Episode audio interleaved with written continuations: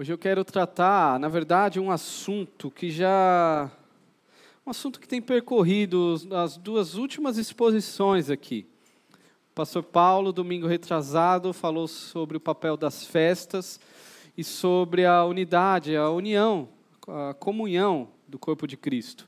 O pastor Marcelo, domingo passado, falou sobre a, a, a ceia, não é? Que também aponta para a comunhão do corpo de Cristo. E hoje, é, o assunto também vai estar sobre comunhão, sobre unidade. Ah, não foi tão combinado, ah, porque eu estou seguindo uma série, a série em Filipenses, mas hoje a porção do texto fala também sobre isso, tem esse assunto ali ah, dentro da temática, sobre essa unidade. Tanto a unidade entre nós, nós somos um, mas também a nossa unidade com Cristo. A nossa unidade com Cristo. Ah, Quero que você abra sua Bíblia em Filipenses, então. Filipenses, capítulo 2. Filipenses, capítulo 2.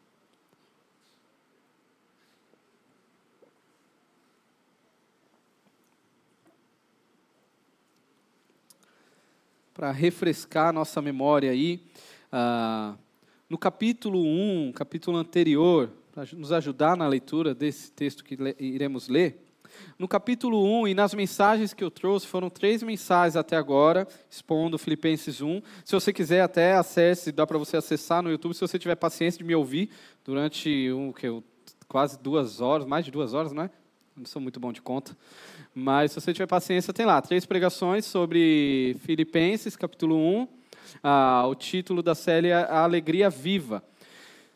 Mas, ah, como introdução aqui, o capítulo 1 Paulo ele trata sobre duas questões ali, dois problemas que estão afligindo a igreja: perseguições, perseguição e as heresias que estão tentando adentrar a igreja, problemas externos que estão tentando perturbar a vida da igreja. No final do capítulo 1, Paulo faz uma introdução para o tema que vai ser tratado aqui no capítulo 2, que fala sobre a unidade ou a falta da unidade no corpo de Cristo, como isso é perigoso. Então eu quero ler com vocês Filipenses capítulo 2, do verso 1 ao 11. Vamos ler então? Se por estarmos em Cristo nós temos alguma motivação, alguma exortação de amor, alguma comunhão no Espírito, alguma profunda afeição e compaixão, completem a minha alegria tendo o mesmo modo de pensar, o mesmo amor, um só espírito e uma só atitude. Nada façam por ambição egoísta ou por vaidade, mas humildemente considere os outros superiores a vocês mesmos. Cada um cuide não somente dos seus interesses, mas também dos interesses dos outros. Seja a atitude de vocês a mesma de Cristo Jesus, que, embora sendo Deus, não considerou que o ser igual a Deus era algo a que devia se apegar, mas esvaziou-se a si mesmo, vindo a ser servo, tornou-se semelhante aos homens e sendo encontrado em forma humana, humilhou-se a si mesmo e foi obediente até a morte morte de cruz. Por isso, Deus o exaltou à mais alta posição e lhe deu um nome que está acima de todo nome, para que ao nome de Jesus se dobre todo o joelho nos céus, na terra e debaixo da terra, e toda língua confesse que Jesus Cristo é o Senhor, para a glória de Deus Pai. Vamos ler, ou vamos orar, perdão. Senhor, muito obrigado, Deus, por essa passagem tão linda e tão rica para nós. Que o Senhor ilumine as nossas mentes, aqueça os nossos corações, denuncie o pecado em nós, através da tua santa palavra. Em nome de Jesus. Amém. Para nos ajudar ainda mais a entender esse texto, é importante lembrar de alguns pontos. Ah, uma questão importante é para quem Paulo está escrevendo. Essa igreja, esse pessoal ao qual Paulo dirige essa carta, era um povo que essa igreja é, é, estava numa cidade, a cidade de Filipos, uma cidade muito importante no mundo antigo. Ficava em uma das vias principais, uma cidade próspera, uma cidade que era uma colônia ah, romana. Ou seja, eles tinham a cidadania, cidadania romana, por mais que Filipos estava longe de Roma, mas eles eram tidos como cidadãos de Roma. Tudo isso gera muito orgulho. É o green card daquela época. Eles se achavam. Ser de filipenses não era para qualquer um. Ser de Filipos, na verdade, não era para qualquer um. Ser um filipenses era muito legal, muito importante naquela época. Então, Paulo vai tratar com a igreja sobre um problema que acontece na cultura, mas que estava lá também, que é o problema da, do orgulho, que afeta a unidade. Isso é muito comum. Ah, eu te pergunto: se alguém que é orgulhoso, crê em Cristo, ah, ah, conhece a Jesus, confessa a sua vida a Jesus, essa pessoa deixa de ser orgulhosa? Sim ou não? Ah, tem umas cabeças meio assim, né? A pessoa tentando falar sim ou não junto, né? Depende, não é? Tem aqueles que, cara, de uma forma muito sobrenatural, a pessoa anda mais rápido e reconhece seus pecados, mas ah, a maioria de nós enfrentamos os nossos pecados, mesmo depois de salvos por Jesus, lutamos contra o pecado diariamente, não é? mas é uma luta que vai, a gente vai avançando. Então, aquele crente que era orgulhoso, ele começa a lutar e cada vez mais ele está deixando o orgulho. É um processo. Nós estamos neste processo, não é? Então, logo, Paulo está tratando sobre orgulho nessa igreja. Por mais que era uma igreja muito amada por Paulo, e uma, da, uma carta, a carta mais leve que Paulo escreveu, uma carta carregada de alegria. Paulo está muito feliz ao escrever para esse povo, mas ainda assim, Paulo trata esse problema. Perceba que nos versículos iniciais, Paulo então chama este povo à unidade e à humildade. Olha o versículo 1 aí comigo. Paulo, no versículo 1, mostra o que nós e os filipenses, por estarem em Jesus, já possuem. Olha o texto. Se por estarmos em Cristo nós temos alguma motivação, alguma exortação de amor, alguma comunhão no Espírito, alguma profunda afeição e compaixão. Na tradução aqui em português, na sua tradução, talvez é, você possa, é, possa ficar aquela, aquela ideia de se ser uma possibilidade, mas no grego, essa conjunção se não necessariamente aponta para a possibilidade apenas. É, na verdade, nesse texto aqui não é uma possibilidade, é algo certo, concreto. Esse, esse texto a gente poderia ler assim: é, já que estamos em Cristo, nós temos motivação, nós temos exortação de amor, nós temos comunhão no Espírito, nós temos profunda afeição e compaixão. Tudo isso são características, características que, se você está em Jesus, você já possui. É algo certo. Aí Paulo vai falar: olha, esses são os benefícios que você tem por estar em Jesus. Agora, tem algumas obrigações que é do versículo 2 ao versículo 4. Olha aí as obrigações. Ah, ele fala: completa a minha alegria, tendo o mesmo modo de pensar, o mesmo amor, um só espírito, uma só atitude, unidade, né? Versículo 3: Nada façam por ambição egoísta ou por vaidade, mas humildemente considerem os outros superiores a vocês mesmos. Cada um cuide não somente dos seus interesses, mas também dos interesses dos outros. Ah, em resumo aqui, o mandamento claro aqui que, está, que a gente pode resumir é ame uns aos outros. Vivam a unidade do corpo de Cristo. Por que o pastor Paulo, há dois domingos atrás, falou sobre unidade, uh, tratou esse assunto? Porque o pastor Marcelo, domingo passado, falou, e hoje eu estou no texto aqui tratando isso. E por que Paulo vai tratar isso? Porque uma igreja desunida se torna uma presa muito fácil, muito fácil para ciladas. Uma igreja desunida é uma presa fácil no contexto tanto para as, para as perseguições. Imagina, estamos desunidos, eu não sei o que está acontecendo na sua vida. Às vezes sua família está sendo perseguida, eu não sei. Presas fáceis. Também as heresias. Os falsos ensinos começam a chegar. E aí você tem a, a, o fulaninho que está meio distante, não está tão unido, aquele grupo que não está tão, não tá tão perto da igreja, não está tão envolvido, e começa a ouvir um monte de bobeira, que tem um monte de gente falando bobeira o tempo todo. E aí esse grupo começa a pensar uma coisa, começa a deturpar a sua fé. Olha, olha o perigo de uma igreja desunida. Por isso que há essa, há essa forte mensagem o tempo todo Uh, e como que Paulo então vai resolver esse problema, o problema da desunião, do orgulho ali presente? Como que Paulo resolve isso? A gente vê no versículo 5. Qual é a solução que Paulo dá? Olha aí comigo no versículo 5. Seja a atitude de vocês a mesma de Cristo Jesus. Paulo está falando, vocês querem resolver esse problema aí de sectarismo, uh, de falta de união, de vanglória? Quer resolver esse problema? Sabe do que vocês precisam? Vocês precisam de Jesus. Vocês não precisam de um case inovador, sabe? Quais são os quatro passos para uma igreja bem-sucedida em Nova Parnamirim, Natal e região? Olha, você precisa cantar tais músicas, você precisa tratar as pessoas assim, você precisa se vestir assado, e aí sim você vai ser uma igreja de sucesso. Não, Paulo não recorre a esse tipo de método.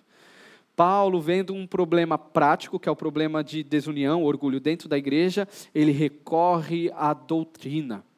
Doutrina aqui é o termo, diz sobre verdades acerca de Deus e de quem nós somos, reveladas nas Escrituras. Isso é a sã doutrina.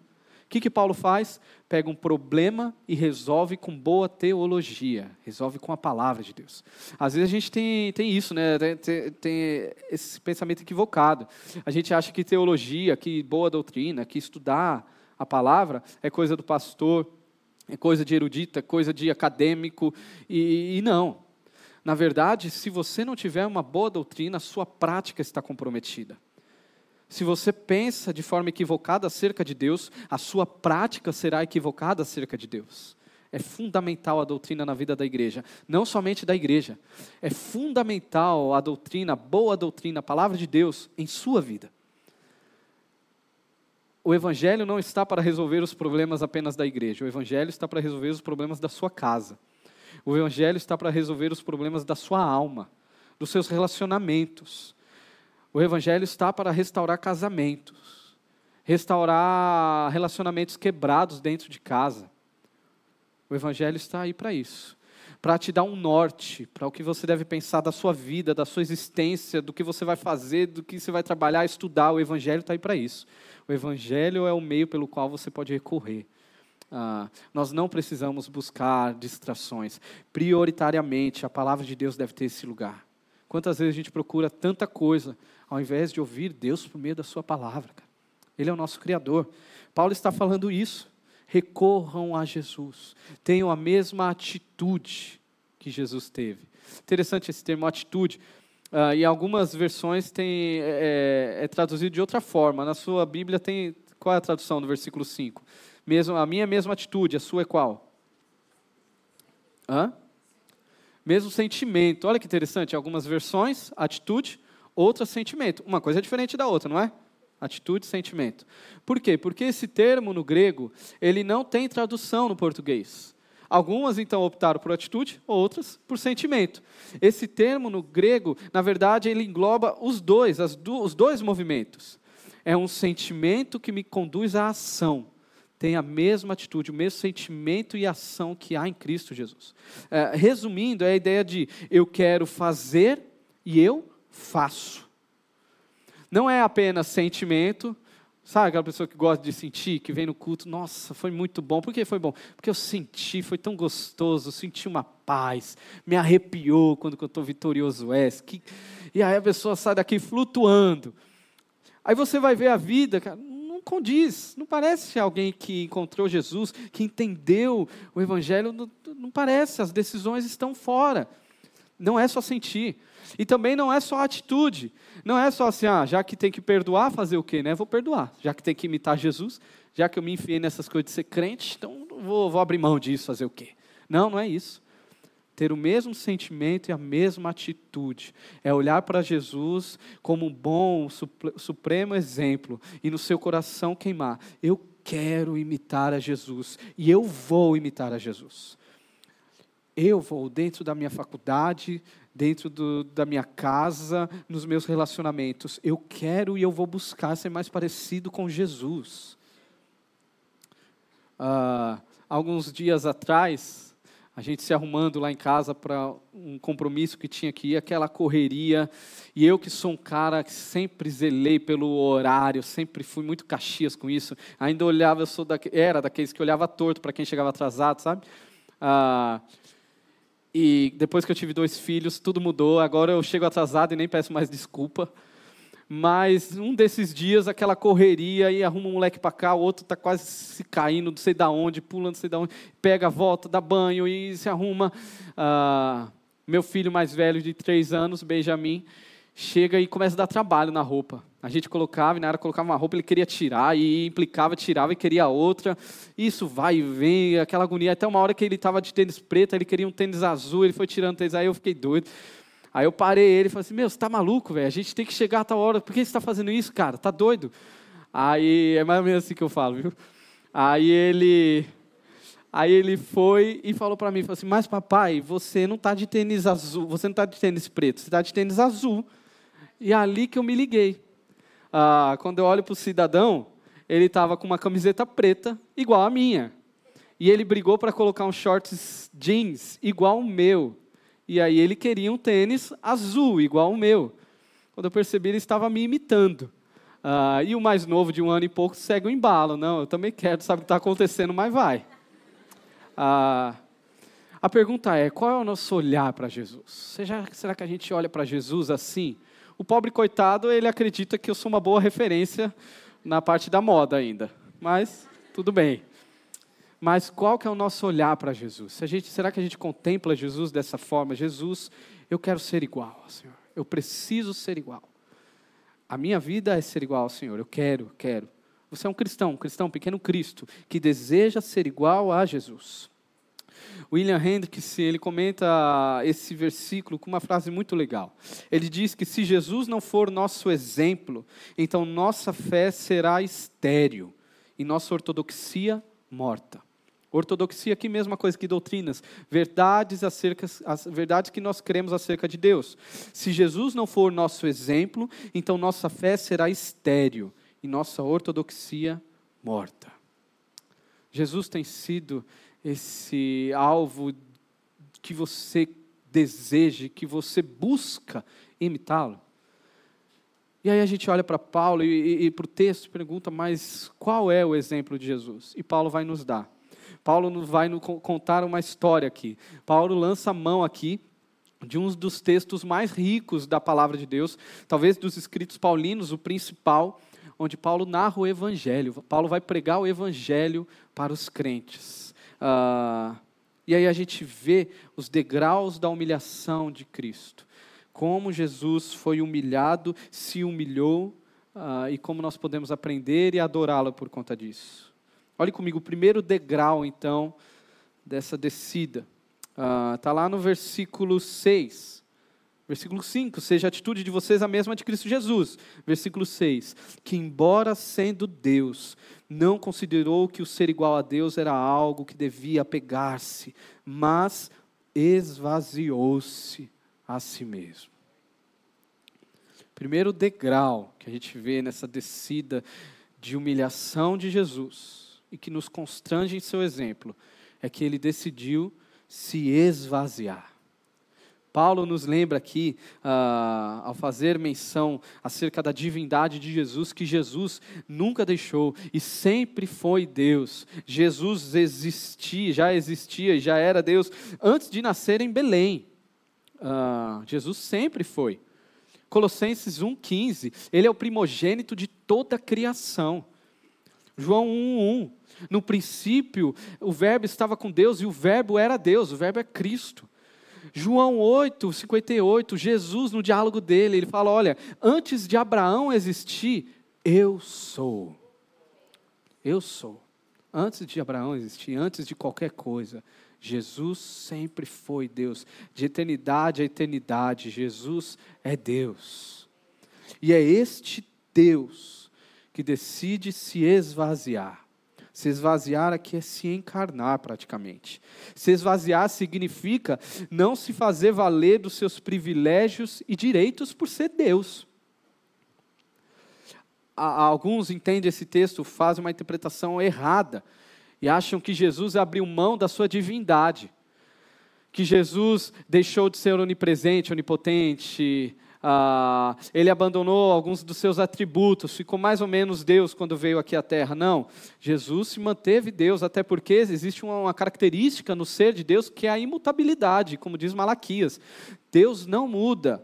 Jesus não poderia mudar. Jesus continua sendo totalmente Deus nessa terra. Mas o que é se, se esvaziar? Se você estudou aqui, se você participou do Todo Escritura, no estudo, é, é, no método de estudo bíblico que a gente teve, você sabe que para entender um texto eu tenho que olhar contexto, para entender o termo eu tenho que ler o texto, e, e dali compreendendo o que está sendo dito. Então, o se esvaziar, à luz do contexto aqui, o contexto próximo, no versículo mesmo, uh, o se esvaziar significa que ele assume, na verdade, algo a mais. Olha que interessante, o se esvaziar é assumir um papel inferior. Jesus assume as limitações que há na humanidade. Jesus se torna homem. O Deus ilimitado uh, não se faz valer dos seus direitos e privilégios e assume as nossas limitações. Ele se rebaixa. Às vezes a gente também se engana achando que a humilhação de Jesus se dá na cruz apenas, mas não. A humilhação se dá a partir do momento que ele vem para cá. Porque imagina o Deus que é de eternidade a eternidade, agora como um bebê dependendo de um leite materno para sobreviver. Olha isso. Um Deus encarnado que vai passar fome, que passa sede, sono, que se angustia, que tem dor, que chora. Ah, aí, para piorar, porque a gente poderia pensar, pô, Jesus poderia ter vindo pelo menos uma família rica, né? Num condomínio de alto padrão lá de Jerusalém. Melhor, né? Mas não, cara, Jesus vem para uma família pobre, numa cidade pobre, e nasce numa manjedoura que nem era dele. Jesus se esvazia completamente. Completamente. Ele abre mão dos seus direitos e privilégios. Mas não para por aí, ele continua descendo.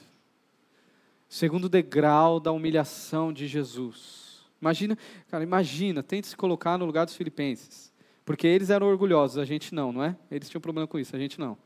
Então imagina um cara orgulhoso, não, mas eu tenho direito, mas eu, ouvindo isso. Paulo falando, deixa eu te falar sobre quem é o seu Senhor, quem é Jesus. Deixa eu te lembrar. E aí o segundo degrau aí, olha o versículo 7 também, mas esvaziou-se a si mesmo, vindo a ser servo, tornando-se semelhante aos homens.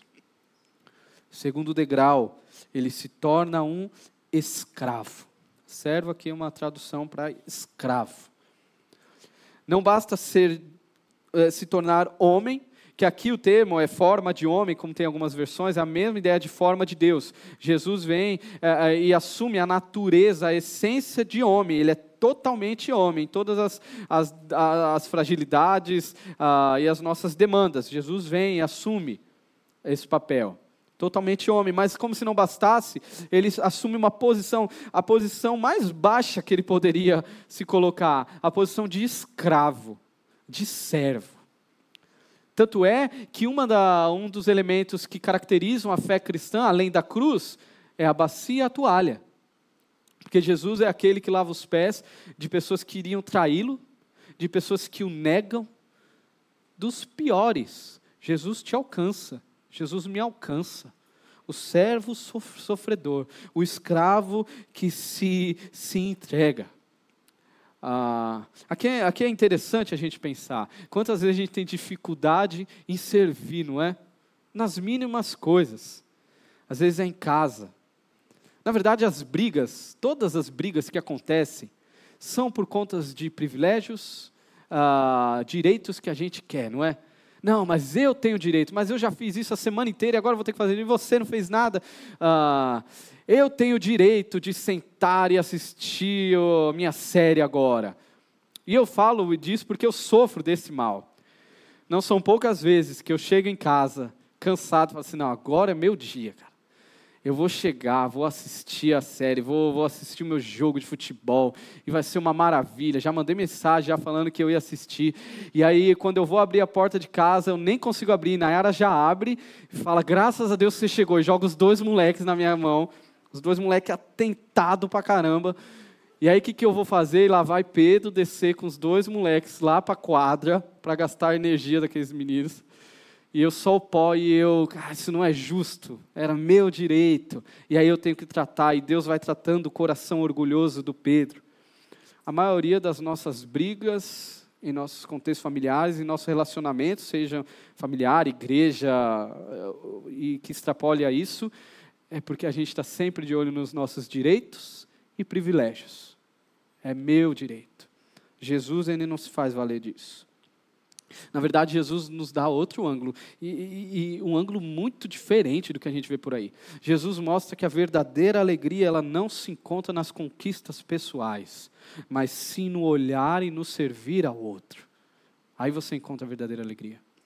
Eu já passei por isso e é sempre interessante ver isso. Às vezes acontece nessas viagens missionárias, ou ação social, quando você se coloca à disposição com pouco que você tem para ajudar alguém, seja pregando o evangelho ou ajudando com uh, ali uma assistência, seja lá qual for, e você vê a alegria, você vê a esperança no olhar da pessoa só por aquilo pouco que você fez, de você se aproximar de alguém, como que você sai disso? Você sai radiante, você fala assim, cara, é para isso que eu nasci. Tem gente que muda a sua vida, que decide uma profissão, uma formação, que muda o seu ângulo de visão por conta de olhar para outro. Às vezes tem aquela pessoa que está fechada no seu mundo, ninguém me ama, ninguém me quer, tudo dá errado na minha vida, Deus não me ama, ah, eu, eu não gosto de nada, eu não gosto da igreja, o pessoal da igreja não é legal, é, e, e fica assim, fechado. A solução para essa pessoa talvez seja parar de olhar para o espelho e abrir seu ângulo de visão. E quando ela olhar e perceber que a vida não é sobre ela, a vida é sobre o outro, uau, ela vai despertar. Ela vai, vai brilhar os olhos, vai falar: ah, é para isso que eu nasci. Eu nasci para olhar para o outro. Eu tenho uma dificuldade com os conceitos aí, amor próprio, eu tenho uma grande dificuldade com isso. Eu sei que vende, né, que best, best seller, se você quer vender livro ou vender música, fale sobre amor próprio. Mas, cara, o amor próprio, Jesus ele se entrega por completo. O amor é o próximo. Eu consegui olhar para o outro. Aí está a cura. Eu tirar um pouco a visão de mim e olhar para o outro. Não, a vida não é sobre mim. E a cura nisso, a libertação. Como é bom oh, perceber que nós não somos os protagonistas da história, não. Jesus ele faz isso. Jesus ele se esvazia, desce mais um degrau, ele se torna escravo. Ele se humilha a serviço ele é o servo sofredor. E ele continua descendo os degraus da humilhação. Olhe comigo aí o versículo 8. E sendo encontrado em forma humana, humilhou-se a si mesmo. Terceiro degrau dessa descida, que o próprio Jesus decide se humilhar. Ele mesmo se humilha ah, Jesus ele foi ofendido e ultrajado por diversas formas. Basta você ler os evangelhos.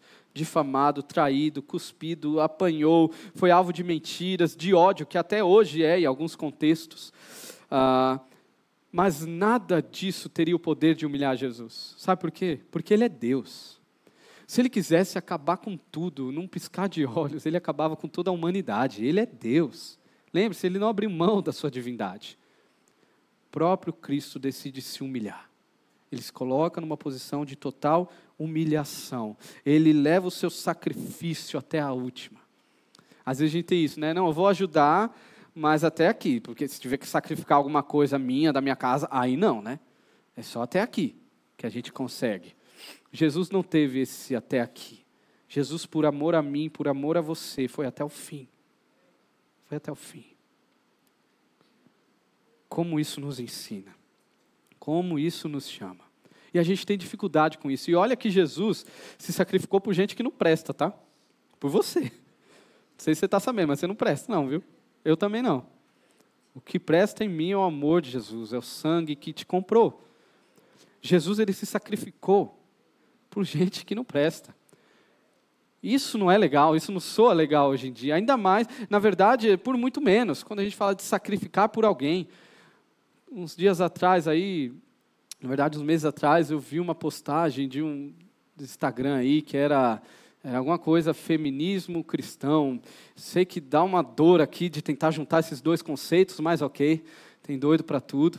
Mas aí lá falava é, sobre a questão da maternidade, que olha, é, mulheres, vocês ah, ah, a, a, devem olhar de outra forma a maternidade, porque não devem romantizar isso, porque as mulheres estão se sacrificando, estão abrindo mão dos seus planos, acabam que tendo que abrir mão dos seus projetos de vida por sacrificar, por se sacrificar por conta do lar, por conta do filho. E eu li aquilo e eu perguntei para a Inayara, eu falei, Inayara, você tem alguma dificuldade quanto a isso? A abrir mão de algum plano, de algum projeto, por conta de criar os nossos filhos, de se dedicar a isso? Ela falou, não. Ela falou, lógico que não, isso é um privilégio, na verdade. Isso é um presente de Deus. Ah, olha que interessante. Até criar filhos, hoje em dia, é questionado. Você vai se sacrificar? Tanto que hoje assusta falar sobre filhos, sobre ter filhos. Eu tenho dois, e aí eu tenho cara de novo, eu sou novo, mas eu tenho cara de mais novo, né? E quando alguém pergunta e a gente fala, não, quem sabe Deus nos dê mais. A pessoa fica doida na hora, fala assim, você está maluco. A pessoa fica doida, não, ela acha que eu estou doido. Talvez esteja, não é? Aí ela fala assim: não, vocês estão malucos, como assim? Por que filho assusta? Porque filho vai me atrapalhar nos meus projetos, projetos egoístas. O filho vai me atrapalhar nas minha, na minha projeção para este mundo, de ser o pregador, o super pregador. E, e de fato atrapalha mesmo, viu? Eu, eu gostaria de estar fazendo um mestrado, eu gostaria de estar lendo várias coisas, me dedicando cada vez mais na minha área. Ah, mas o que, que eu tenho que fazer? Eu tenho que chegar em casa e descer para jogar bola com os moleques. Eu tenho que apartar briga o dia inteiro, todo dia. Ah, mas como isso me libertou? Me libertou de mim mesmo. Por que, que a gente tem medo hoje quando fala de filhos? Porque a gente ama a nossa vida de uma forma tão egoísta e a gente nem se percebe. Porque o que importa é o meu plano, o meu plano carreira. Não, eu quero ter filhos só daqui 10 anos, 15, 20, 30 anos, porque eu quero conquistar, possuir, ser.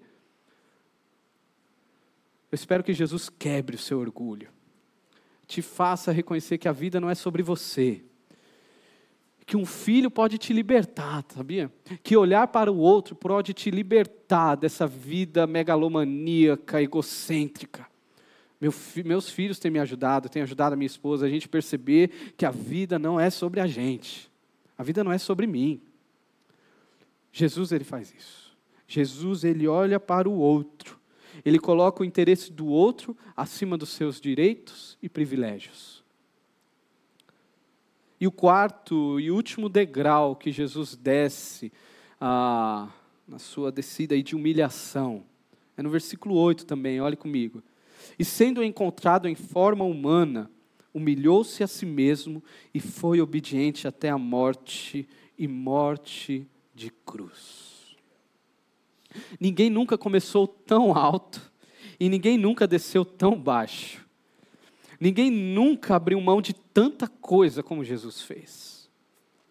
A cruz, naquela época, no mundo antigo, era a morte mais cruel que poderia existir. Além de toda dor e zombaria, a cruz também era o símbolo ali de degração moral, física, uh, degração psicológica. E sabe quem jogou Jesus na cruz?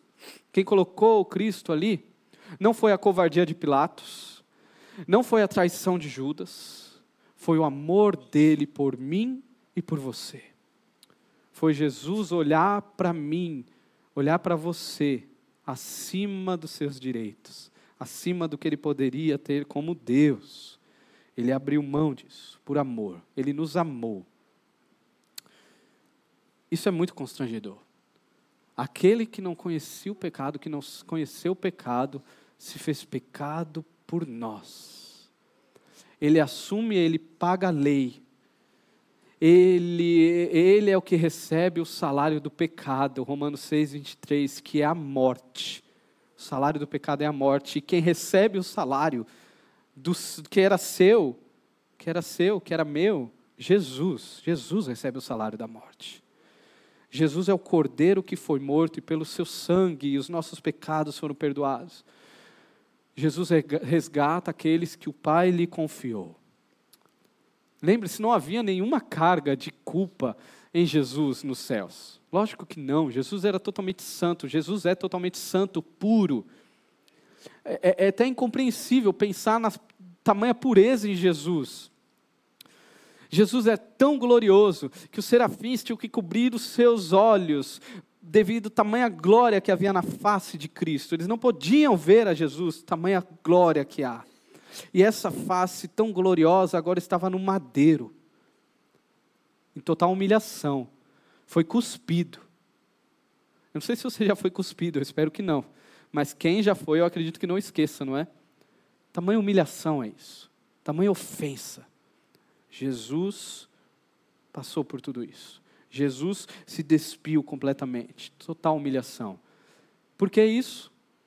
Aí você tem toda a escritura para te falar do porquê que Jesus fez isso. Mas tem um verso que eu gosto muito e que vale a pena até você decorar, que é Romanos 5:8. Mas Deus prova o seu próprio amor para conosco pelo fato de ter Cristo morrido por nós, sendo nós ainda pecadores. Mas Deus prova o seu próprio amor para conosco pelo fato de ter Cristo morrido por nós, sendo nós ainda pecadores. Efésios vai falar isso. Nós estávamos mortos em nossos pecados e Deus nos deu vida em Cristo Jesus. Não fomos nós que alcançamos a Deus, foi Deus que me alcançou através de Cristo Jesus. É Jesus que me resgata e me liberta e me salva, e me dá nova vida toda, toda essa descida de humilhação, todo esse escárnio que acontece com Deus encarnado, foi porque Ele nos amou e nos salvou. Nos salvou em meio a nós, a morte, a morte no pecado. Mas Deus é louvado, porque a história não acaba aqui, não é? Ah, esse grande hino doxológico não acaba aqui. O evangelho, a narrativa do evangelho não acaba aqui. Na verdade, aqui chegam as boas novas. Aqui acontece o maior plot twist da história, eu acho. Pelo menos na cabeça de Satanás foi. Porque quando estava lá embaixo, o negócio sobe. Ah, Jesus Cristo então é exaltado. Olhe comigo o verso 9 a 11. Por isso, por isso o quê? Por toda essa humilhação e entrega, por isso Deus o exaltou à mais alta posição e lhe deu um nome que está acima de todo nome, para que ao nome de Jesus se dobre todo o joelho nos céus, na terra e debaixo da terra, e toda língua confesse que Jesus Cristo é o Senhor, para a glória de Deus Pai. A grande exaltação da dos céus a manjedoura, da manjedoura a cruz e da cruz a coroação eterna. Jesus é coroado sobre toda a terra, sobre todos os seres viventes. Jesus é coroado sobre toda a história. Ele é o nosso grande representante, sentado à destra do Deus Pai, que governa todo, todo mundo. Todo mundo se prostra, todo mundo se prostrará diante desse grande Deus exaltado, que recebe um nome que está acima de todos os nomes. Que nome é esse? Versículo 11: Senhor. Senhor, aqui é a tradução de Quírios. Quírios no Antigo Testamento serve para Yahweh. Jesus é o grande Deus. Jesus é o Senhor. O Cristo humilhado, que se entregou, sem medidas, se esvaziou, se humilhou, se tornou ofensa, maldição, agora é exaltado e tem um nome que está, que está acima de todo nome. Esse é o nosso Deus. Paulo está falando, Filipenses, cara, quem são vocês? Quem é você? Quem é Paulo? Quem sou eu? Aquele soberano, Deus imortal, decidiu se humilhar por amor ao outro. Quem somos nós? Cara? Aqui eu faço um primeiro convite. Você que é crente em Jesus, que já confessou sua fé em Jesus, como que está o seu olhar para Jesus? Lembre-se, se Jesus não for o nosso exemplo, então nossa fé será estéril e nossa ortodoxia morta. Você tem olhado para as vestes de Jesus e tem olhado com desejo e com ação: Jesus, eu quero me vestir com as suas roupas. Eu quero abandonar a roupa do pecado, da imoralidade. Eu quero me vestir das roupas de santidade. Jesus, eu quero me vestir das roupa, da roupa de compaixão, de amor, de olhar ao outro. Jesus, me tira, me ajuda com o meu egoísmo, me ajuda a lidar com o meu orgulho, com essa coisa que tem no meu coração de achar que a vida é sobre mim, que o que importa é minha história. Me ajuda, Jesus. Me ajuda. Você precisa hoje tomar essa decisão. Lembre-se, é um sentimento que te move a uma ação. Se você deseja fazer isso, ore nesse lugar. Nós iremos cantar aqui e assuma esse compromisso, que seja um compromisso mesmo. Jesus, a partir de hoje eu quero dar esse passo a mais esse passo de renúncia, esse passo de consagrar ao Senhor, consagrar a minha história, o meu relacionamento, o meu namoro, o meu noivado, o meu casamento, a minha família. Jesus, hoje eu assumo de forma pública que eu consagro ao Senhor, eu quero dedicar ao Senhor com toda a minha força. Certo que na minha fraqueza o Senhor irá me sustentar. Hoje é o dia para você assumir isso. E o segundo convite é para você que talvez nunca tomou essa decisão por Jesus, nunca reconheceu Jesus como Senhor. O texto nos diz que um dia todo joelho se dobrará e toda língua confessará. Um dia o cordeiro que veio e se entregou virá como um grande leão, leão da tribo de Judá, o Rei dos Reis, Senhor dos Senhores, e até os incrédulos se dobrarão, creia você ou não, todos se dobrarão diante de Jesus e reconhecerão: Ele de fato é o Filho de Deus. Mas naquele dia não haverá mais tempo.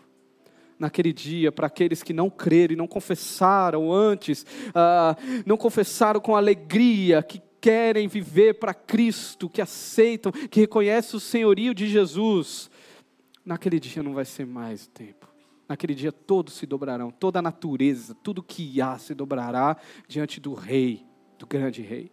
O convite para você é hoje. O termo aqui confessar, toda língua confessará. Termo confessar não é a ideia de um sussurro.